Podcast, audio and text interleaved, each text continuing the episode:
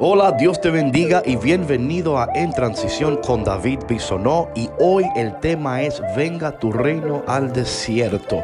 Es un tema que no te puedes perder.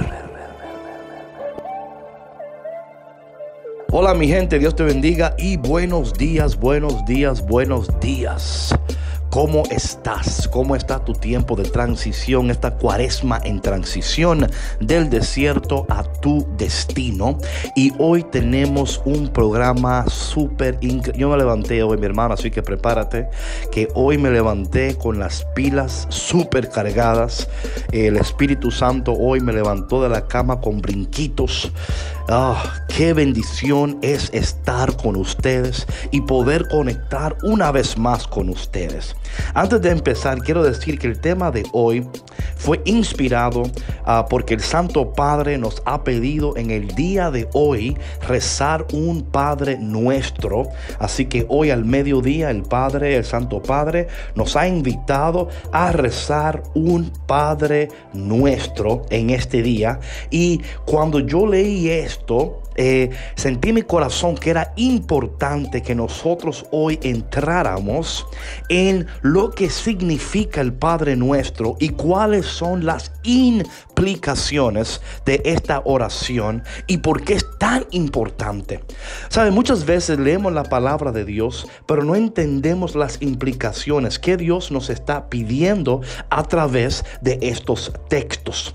¿Por qué eh, es importante el Padre nuestro? ¿Qué está diciendo? Dios en el Padre nuestro y cómo nosotros a través de esta oración conectamos con el corazón de Dios y conectamos también con los deseos del cielo para nuestras vidas. Así que en esta mañana voy a estar tocando este tema. También en el día de hoy, mis hermanos, eh, voy a también a hacer un un live también para hablar sobre este tema porque sin duda, sin duda alguna, escúchame bien, es un tema del cual no se habla lo suficiente.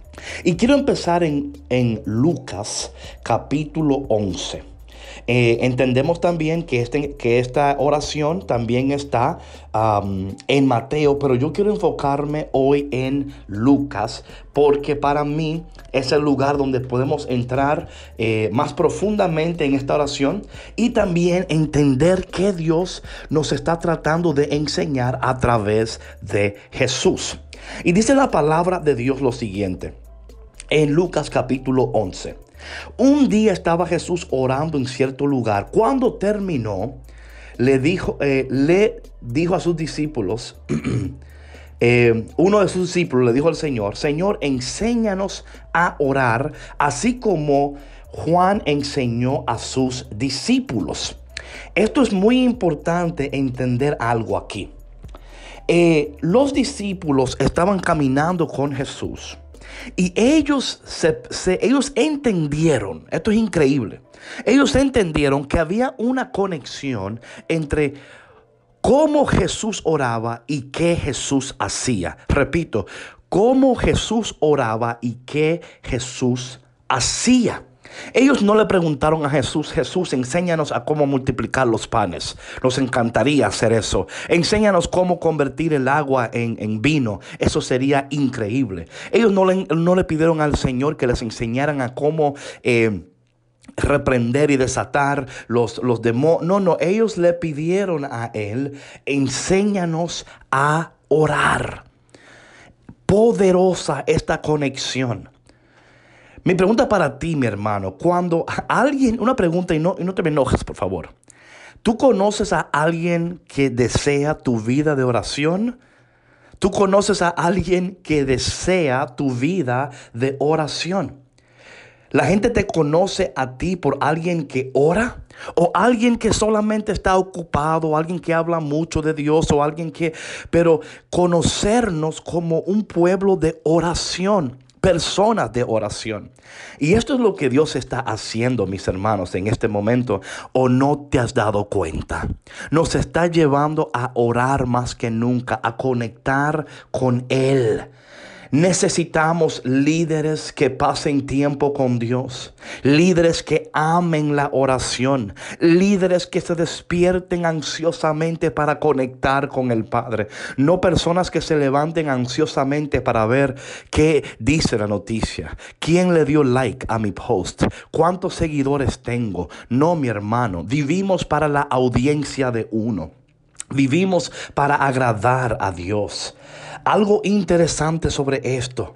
Porque en la oración tenemos acceso al poder de Dios, acceso a la, presencia de Dios, acceso a las promesas de Dios, acceso a las provisiones de Dios. Pero esto solamente sucede cuando oramos. Dios moviliza su gloria y desata su reino cuando sus hijos oran. Una de las cosas más frustrantes para mí en lo personal es cuando yo leo la palabra de Dios y yo leo que Dios dice que su poder y su presencia habitan en mí. Pero luego de ver tan poca evidencia de eso en mi vida personal, o sea, hay una desconexión entre lo que leo en la palabra de Dios y lo que veo en mi vida. ¿Te sucede a ti lo mismo? Que tú lees la palabra de Dios y dice Dios que somos templo del Espíritu Santo, que en nosotros habita su poder y su presencia, pero nuestras vidas dan poca evidencia de lo que leemos. Y esto es importante porque la omnipresencia de Dios no es sinónimo con los efectos y el poder de su presencia. En otras palabras, solo porque la presencia de Dios habita en nosotros, no es automático que esa presencia es visible en nosotros. Entonces, ¿cómo podemos nosotros prácticamente desatar, expresar, manifestar visiblemente, tangiblemente lo que Dios en su misericordia ha depositado en todos nosotros? Porque para tener acceso al poder de Dios, y para desatar ese poder y para compartir ese poder, debemos de estar conectados con Dios. Y esto hoy nos invita el Santo Padre a orar el Padre nuestro, a rezar el Padre nuestro. Vemos en Lucas 11 que dice, enséñanos a orar. Los discípulos sabían que todo lo que Dios hacía, había una relación entre cómo oramos la relación de cómo oramos y conectamos con Dios. Es evidente lo que sucede en, o sea, que en la, en la vida privada tuya, es importante esta conexión para que en tu vida pública ocurra esta manifestación. Un líder que no ora, un hombre que no ora, una mujer que no ora, es una persona que no puede vivir una vida efectiva, productiva y poderosa. Entonces vemos que eh, el Señor de alguna manera a través del texto les está enseñando a él, le, va a enseñar a ellos cómo orar. Pero es interesante que Él esperó que ellos vinieran donde Él. ¿No crees que, que es interesante eso? Que Jesús no empezó su ministerio enseñándoles a orar, sino que de alguna manera Él estaba haciendo las obras del Padre para que en un momento dado ellos se dieran cuenta de que había una conexión entre cómo Jesús oraba y lo que Jesús hacía. Esta conexión es algo que nosotros hemos perdido y en este día lo vamos a rescatar. Vamos a rescatar en este día lo que hacemos en privado, cómo oramos va a haber una manifestación, una evidencia visible a un mundo que especialmente en estos momentos críticos necesita evidencia de que Dios está vivo, de que Dios está pendiente, de que Dios no está de vacaciones, de que Dios no tiene los brazos cruzados en el cielo. En el cielo no hay pánico, pero sí hay poder, sí hay promesas, hay gracia y hay misericordia. Antes de leer el, verso en el capítulo 11, quiero leerte el versículo 13, porque en el versículo 13 es donde Jesús eh, viene a traer esta enseñanza. Eh, él, va, va, a decir muchas cosas, pero yo lo que es el versículo 13. Dice, pues si ustedes, aun siendo malos, saben dar cosas buenas a sus hijos, ¿cuánto más el Padre Celestial dará el Espíritu Santo a quienes se los pidan. increíble cómo Jesús en el versículo 13 eh, está a, ellos, a ellos diciéndole, aquí, aquí es lo que el Padre hará con ustedes. Aquí, aquí es la conexión entre la oración y la manifestación de su presencia. Como la oración, y quiero que ustedes vean esto ahora porque esto es de suma importancia. Aquí es donde Jesús les está llevando a ellos a entender que la oración es el gatillo es el catalítico que desata la gloria de Dios y desata el reino de Dios. Oh, mi hermano, yo no sé si tú lo puedes sentir, pero yo estoy super hype hoy, estoy lleno de, de, de tanto gozo porque Dios está pendiente y Dios está diciendo algo. Entonces, como decía, la oración es el gatillo que nos, que nos da a nosotros la habilidad de entrar en el lugar secreto con Dios y interactuar con Dios. No es solo orar más, es cómo orar. No es la cantidad de tu oración, pero la calidad de tu oración.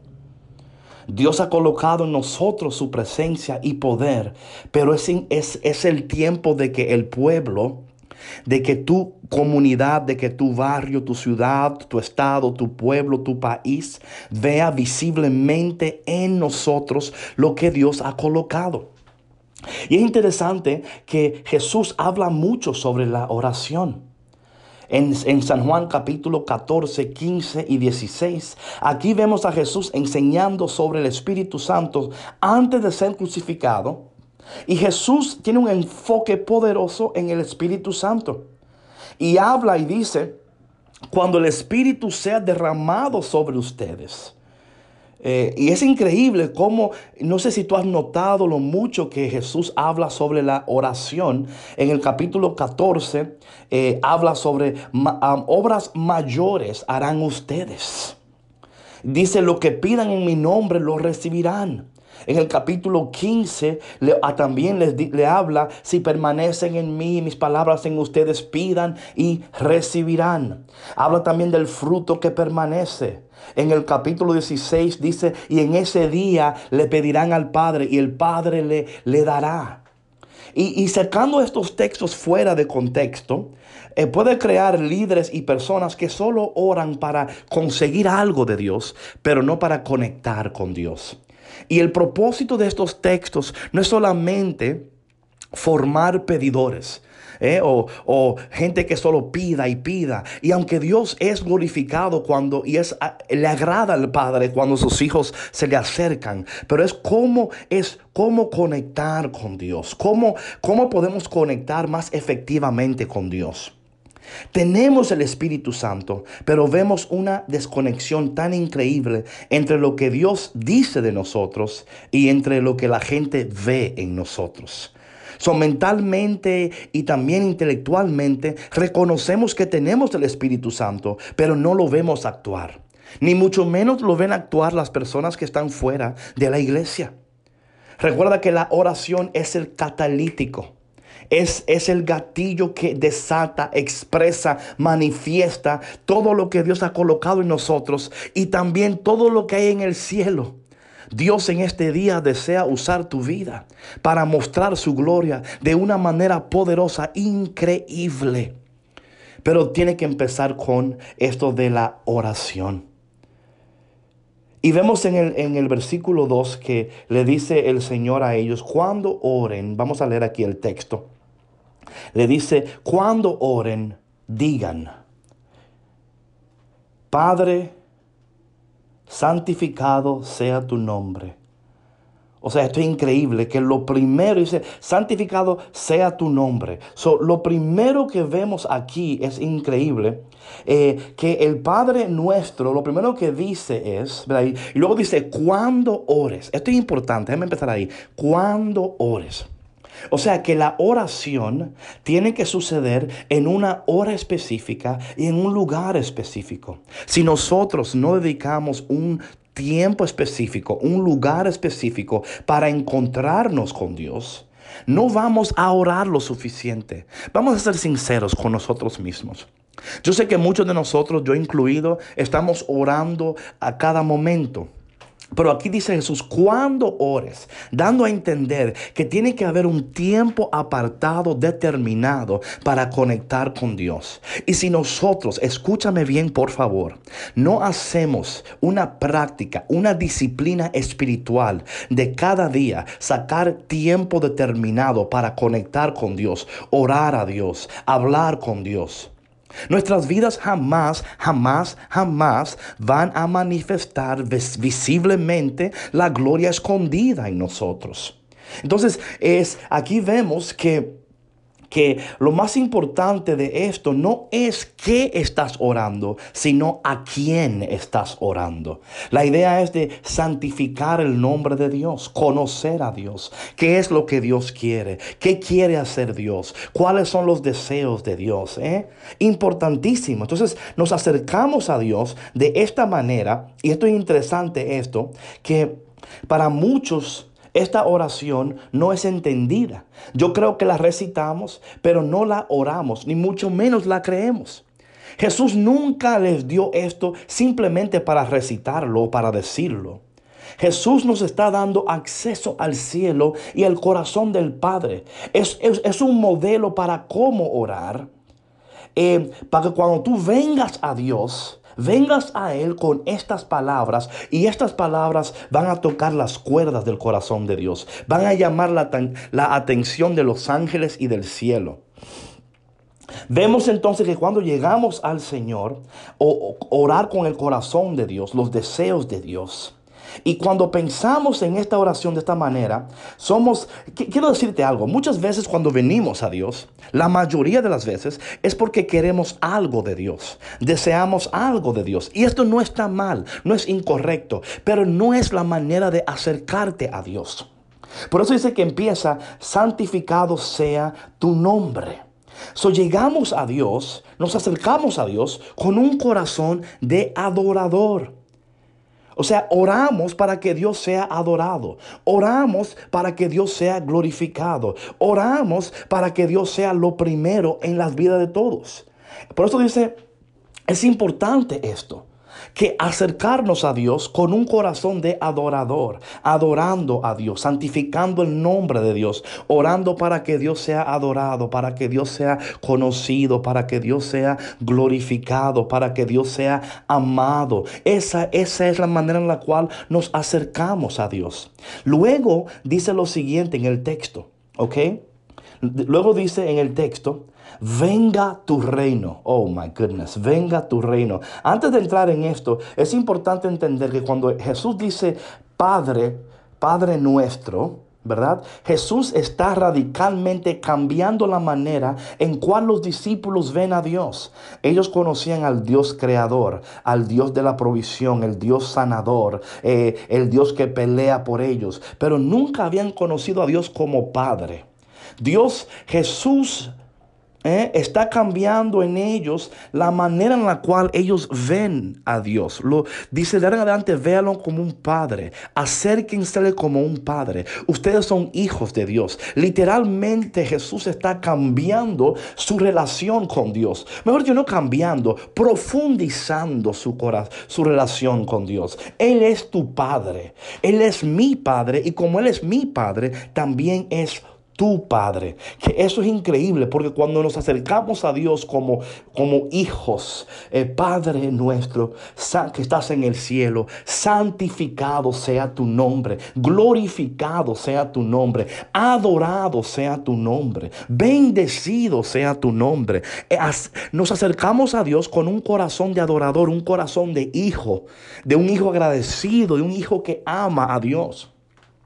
De nuevo, eh, quiero decirle que hoy voy a tener un live en Facebook donde voy a, hablar más sobre esto, pero por el podcast no tengo el tiempo que quisiera tener, pero voy a tocar varios puntos. Luego dice, venga tu reino. Man, esto para mí es poderoso, ¿verdad? Poderoso, porque es casi como, hmm, ¿cuál es la palabra que quiero utilizar aquí? Es casi como un reto. Es, yo imagino que los, los, discípulos a oír esto, primero dijo Padre nuestro, and they're like, wait a minute, Él está cambiando nuestra relación, no la está cambiando, te, te está revelando la esencia de tu relación con el Creador. Luego dice, venga tu reino. Esto es increíble. Porque luego está diciendo a ellos, ustedes pueden desatar el reino de Dios, pedir que el reino de Dios venga sobre nosotros. Dios, escúchame bien, em, y no solamente es que el reino de Dios venga sobre la tierra, es sobre nosotros primero. Me encanta esto, ¿verdad? Venga el reino sobre nuestras vidas, porque cuando el reino de Dios viene sobre nosotros, esto nos va a forzar a mirar hacia nuestras vidas. Y si somos sinceros, mirar en nuestras vidas esas áreas que todavía no se han sometido a Dios, no se han sometido a la palabra de Dios, a los preceptos de Dios, a los mandamientos de Dios. Ver en nuestras vidas esas áreas de pecado que, que todavía nos dominan, esas áreas en nuestras vidas que todavía no están sometidas a Dios. Recuerda que Dios solo reina donde su gobierno ha sido establecido. No podemos orar por un reino que no conocemos. No podemos orar por un reino que no conocemos. Venga tu reino, Señor. Venga tu reino a nosotros. Pero también venga tu reino a esta, a esta ciudad, a este desierto, en esta cuaresma, a mi ciudad, a mi pueblo, a mi casa. Orar de esta manera es una oración que activa el corazón de Dios. Es el catalítico, el gatillo que desata la gloria de Dios sobre nuestras vidas. Entonces, ¿cómo podemos orar por un reino que no conocemos? Eh, y entonces entender que hoy debemos de orar de esta manera, reconocer las tendencias de nuestros corazones cuando oramos. tenemos la tentación de que queremos que el reino de Dios venga sobre nosotros para que nosotros seamos exitosos, para que nosotros alcancemos más, tengamos más. Pero esa no, e, ese no es el deseo de Dios, meramente que tú tengas más, que tú seas más, que tú alcances más. Aunque sí Dios quiere esas cosas para ti, pero no es el propósito principal de esta oración. Luego en esta oración entra en, en el texto donde dice, perdónanos nuestros pecados porque también nosotros perdonamos a los que nos ofenden. So, aquí hablando entonces sobre este tema de nuestros corazones. Muy importante esto. Cuando oramos eh, para que Dios también, eh, para que Dios pueda eh, romper en nosotros, para que Dios pueda sanar en nosotros, porque el pecado no solamente corrompe nuestras almas, pero no nos permitirá tener acceso y también no solamente afecta tu relación con Dios, pero también afecta tu relación con los demás. Em, antes, perdóname que me, que me adelanté aquí, pero antes del perdón de los pecados, dice, danos hoy nuestro pan de cada día. Danos hoy nuestro pan de cada día. Y aquí está hablando de la provisión provisión. Y esto es interesante cuando Dios habla de provisión, porque no empieza con provisión, sino empieza con adoración. ¿Verdad? La oración no empieza con provisión, empieza con adoración. Pero muchas veces nosotros nos acercamos a Dios primero pidiendo provisión y luego adorando. Entonces, eh, ah, la oración no es quiero tener más de lo que necesito. Quiero tener más. No, no, es dame hoy lo que necesito para el día de hoy. O sea, no es orar para tener más que los demás, ni mucho menos para que sea de, beneficio solo para nosotros. Es para ser de bendición para el reino y los hijos de Dios. Orar hoy por lo que tú hoy necesitas. Esto es importantísimo. Y luego, como hablaba del perdón de los pecados, la importancia de eso. Eh, Dios nos está llamando a orar esta oración hoy. Yo puedo ir más y no lo voy a hacer ahora, pero voy a tener un live hoy a las una de la tarde. Eh, una de la tarde, hora Chicago, donde voy a entrar más profundamente en este tema. Pero por ahora, mis hermanos y mis hermanas, Dios te está llamando a orar, a acercarte a Él, a conocerle a Él. Padre, ayúdanos en este día a conocerte, a adorarte a orar con tu corazón, a pedir con tu corazón, a amar con tu corazón. Y como, como hemos hablado tanto del Padre nuestro, no podemos terminar sin rezar y sin, como Jesús les enseñó a sus discípulos. Padre nuestro que estás en el cielo, santificado sea tu nombre, venga tu reino. Danos hoy nuestro pan de cada día. Perdona nuestras ofensas como también perdonamos a aquellos que nos ofenden. No nos dejes caer en tentación y líbranos del mal. Amén. Mi gente, este tema es tan exhaustivo y tengo tanto que decir, pero no pude compartirlo todo en este podcast, pero sí lo voy a compartir en un Facebook Live que haré hoy a las 1 de la tarde, hora Chicago.